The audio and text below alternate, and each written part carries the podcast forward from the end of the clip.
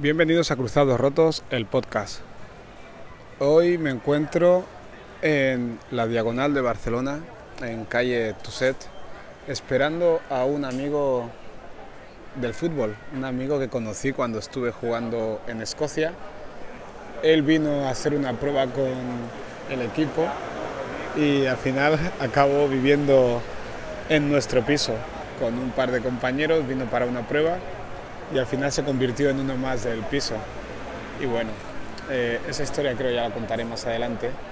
Y nada, estoy aquí esperándolo enfrente de, del Habitat, que es una tienda de muebles o decoración, decoración, accesorios para casa y muebles sí. Y me ha venido al recuerdo mi etapa como jugador de Southampton y las dificultades que tuve para comprar muebles para mi propia casa. Y no era porque no tuviese dinero, sino porque de alguna manera no sentía como propia o como propio mi, mi apartamento. Ellos lo llaman flat. No sentía como propio mi flat. Era mi, mi casa, mi apartamento, mi flat. Pero apenas fui capaz de comprar muebles, viví con lo que había, apenas puse accesorios más allá de alguna fotografía para convertirlo en mi casa, pero recuerdo que muchas tardes, cuando me sobraba algo de tiempo, me perdía en el hábitat de Southampton y miraba mesas, sillas, vasos, platos, algún cuadro. Miraba, simplemente miraba y trataba de imaginar cómo quedaría en mi piso. Mi piso que era un señor, bueno, los llamaremos flat, porque si los ingleses lo llaman flat, es un flat. Pues mi flat era una maravilla, era una maravilla, estaba en el puerto deportivo de Southampton, desde mi ventana se veían todos los yates, eh, desde mi ventana se veía el mar, evidentemente. Era un sitio muy cuco, para dos personas era perfecto, aunque yo solo era uno, pero tenía dos habitaciones, la cocina, el lavabo, moqueta en todos lados, partiendo desde la escalera, algo que, que no entendí nunca ni entiendo, por qué tanta moqueta en todos los sitios, que al final lo único que me provocaba era que los sábados, cuando no tenía nada que hacer, me dedicaba a quitar manchas de la moqueta. Compraba espuma espumas para moqueta y lo echas, lo dejas secar y luego eh, frotaba con un cepillo cuando se había secado e intentaba quitar las manchas de la moqueta. Así hasta que me cansaba y ya me dedicaba a otra cosa. Pero al menos ya me había consumido unas cuantas horas de mis largos días de mis largos fines de semana en Southampton, porque como no jugaba había veces que se me hacía larguísimo, especialmente cuando el equipo jugaba fuera de casa. Cuando jugaba en casa, pues al menos podía ir al estadio y ocupaba unas horas en el estadio y después salía un rato de fiesta. Pero eso era al principio, luego ya cuando no juegas se te quitan las ganas de ir de fiesta porque de alguna manera sientes que no estás cumpliendo con tu parte del, contrato, que es jugar y luego viene todo lo demás. Pero cuando no juegas, eh, de alguna manera no te quieres permitir disfrutar. Y eso es algo que no depende de, uno mismo.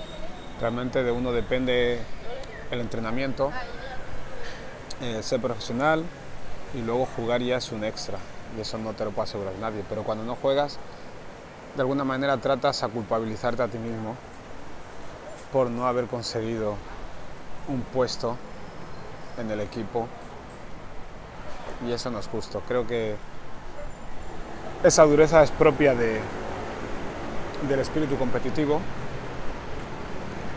y de la juventud, especialmente de la juventud. Eh, te quieres comer el mundo cuando en realidad todo no depende de ti. Y luego lo que depende de ti no siempre lo conoces, no siempre sabes qué es lo que tienes que hacer para mejorar.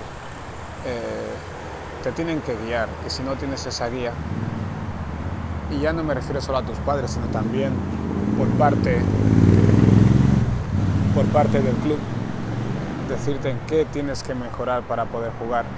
Si no te lo dicen, es complicado porque podrías preguntarlo, pero intimida mucho cuando eres joven, cuando tienes 20, 19, 20 y pocos años, acercarte a un entrenador que acostumbra a tener la edad de tus padres y preguntarle, hey mister, ¿qué puedo hacer para mejorar? A priori parece una acción muy sencilla, preguntar y esperar respuesta, pero no intimida, intimida porque cuando uno pregunta, cuando uno pide, de alguna manera, está mostrando que no sabe algo o que carece de algo. Y en esta sociedad creo que eso lo tomamos de manera negativa cuando no lo es. Es una muestra de humildad.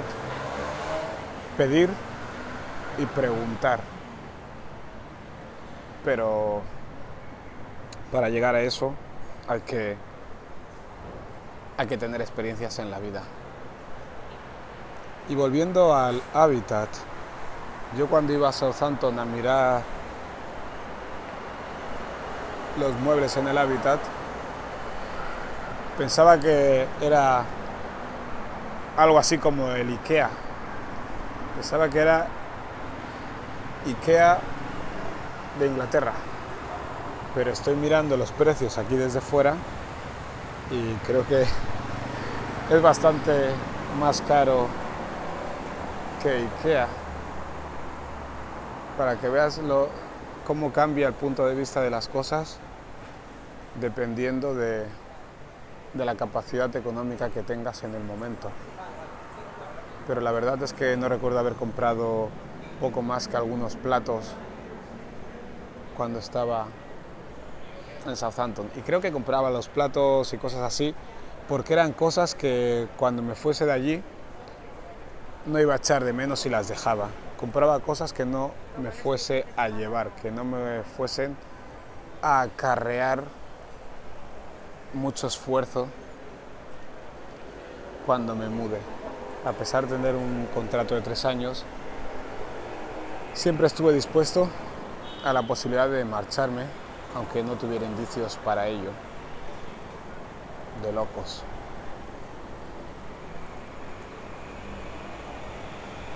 Y bueno, este ha sido un capítulo que, que se ha gestado mientras espero a mi amigo Carlos Mesa para charlar como hacemos un par de veces al año y estas son las cosas que te deja el fútbol, este tipo de amistades no es con el que más tiempo estuve, pero sí es con una de las personas que mayor amistad tengo y gracias al fútbol. Cruzados Rotos, el podcast. Pasad por mi página web jacintoela.com y no dudéis de ojear mis libros en amazon.com. Poner en el buscador Jacinto Ela y te aparecerán todos mis libros. Fútbol B, Ulises, Diario de un futbolista pobre, mentor, las seis motivaciones fundamentales de las personas y los futbolistas y futbolista pobre en Rumanía. Un abrazo, sed felices.